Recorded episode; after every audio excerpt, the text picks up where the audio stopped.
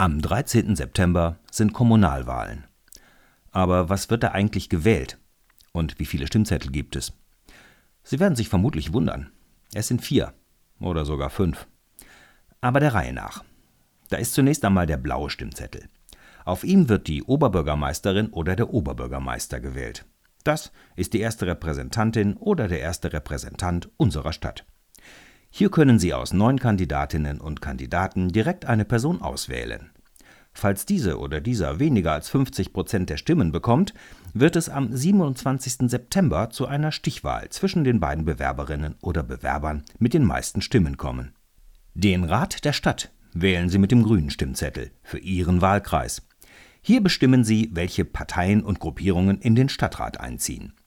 Sie können durch Ihre Stimme Einfluss auf die politischen Ziele und Vorstellungen nehmen, wie unsere Stadt gestaltet werden kann.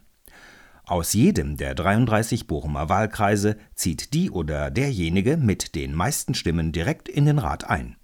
Weitere Ratsmitglieder werden nach den prozentualen Verhältnissen der Parteien untereinander ermittelt. Zurzeit hat der Bochumer Rat 84 Ratsfrauen und Ratsherren. Unterhalb des Stadtrates gibt es in jedem der sechs Bochumer Stadtbezirke die Bezirksvertretung, die Sie mit dem gelben Stimmzettel wählen. Das ist ein weiteres, direkt gewähltes Gremium mit 19 Mitgliedern.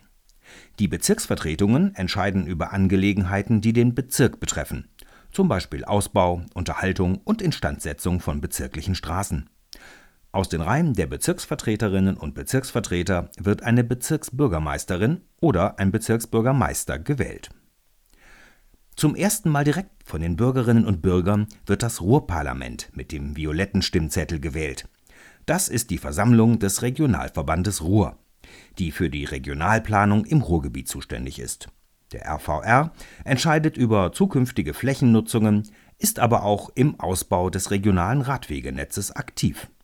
Menschen mit Migrationshintergrund können auch in der Kommunalpolitik mitwirken, nämlich im Integrationsausschuss. Dieser befasst sich mit Angelegenheiten, die die Interessen der Bochumer Migrantinnen und Migranten betreffen.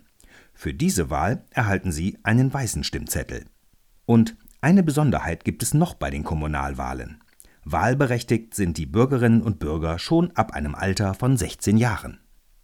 Informationen zum Wahlprogramm der Freien Demokraten finden Sie auf unserer Website www.wahlbochum.de zum Runterladen oder als Podcast.